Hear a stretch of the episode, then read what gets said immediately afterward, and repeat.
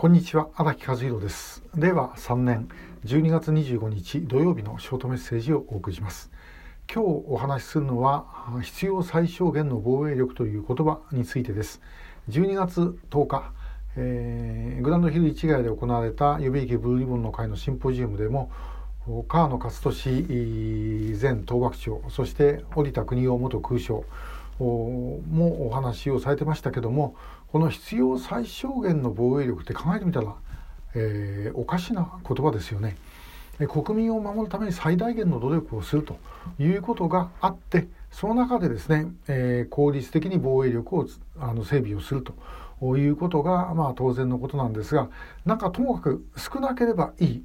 ということがですねずっとまかり通って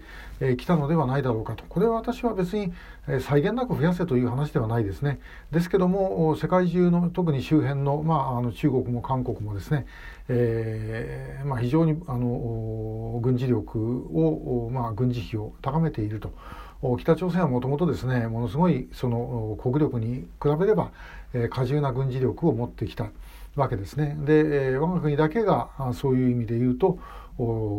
十分にはできてこなかったと。ということなんだろうと思います。でこれやっぱりどっかでどうにかしないといけないのではないだろうかとしか思えないですね。でそもそもえー、必要最小限と言いますけども必要最小限ということは今の防衛力が、まあ、あの間に合っているということを裏返せば意味するんですね。でも逆に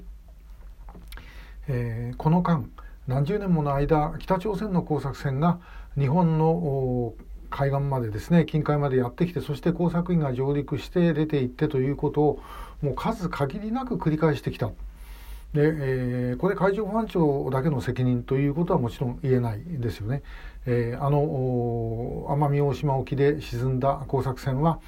えー、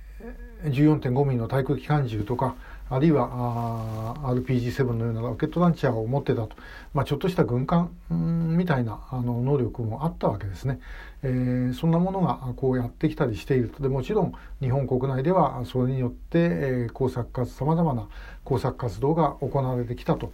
いうことです。だからこれ抑止をするというためにもですねやはり日本の中でそれなりの軍事力がなければいけなかった。必要最小限ということではなくて、日本国民を守るために最大限の努力をするとでその中で、できるだけ効率的にするということだったんだろうと思います。で、えまあ、私はあの例えばあのイージス・アシュアとかああいうのはま賛成できないですね。えー、ああいうのを入れるとですねあの膨大な金がかかってしまってでそれによって、え、実際一般の部隊はですねえー、さらに切り詰めざるを得なくなるということだったんではないかと思います。ちょうどもう北朝鮮でですね、えー、核開発やりそしてミサイルボカスが撃つおかげで一般の部隊はですねもう食うものもないという状態になっているであそこまでひどくないにしてもやはり非常にいびつなですね安全保障の体系になってい、えー、った可能性があるのではないだろうかと私はまあ思ってます。で、えーこれをやってきちゃったのはやっぱり戦後体制なんですね。で、えアメリカは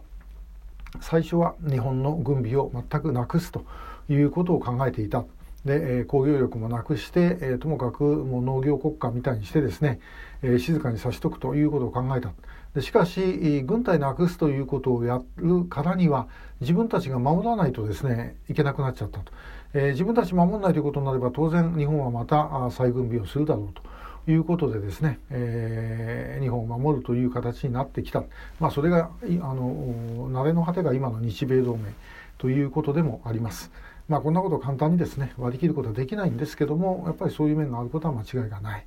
で、えー、私たちはじゃあそういう中でどうしてきたのかと。で、えー、結局だからそこのところをごまかしごまかしで来てしまったのでもう必要最小限の防衛力という言葉が出てきてしまったのではないでしょうか。えー、でもこれではですねこの先の日本もまだ守れない今尖閣の問題とか台湾の問題とかですねいろんな問題がやはり出てきてます。でロシアだってですねこの21世紀になってから今ウクライナとですねドンパチやるかどうかなんて話をしてると。で、えー、戦争というのはおそらく人間の心の中にですね憎しみとか妬みとかそういうものが存在している限りは絶対になくならないだろうと思います。その争いの形は、まあ、変わっていくかもしれません。まあ、今超限戦とかいう言葉があってですね、えー、もう戦争も宣戦布告して、えー、やや我こそはみたいにやる戦争ではなくなってますからもう戦時と平時の区別すらなくなっているのかもしれません。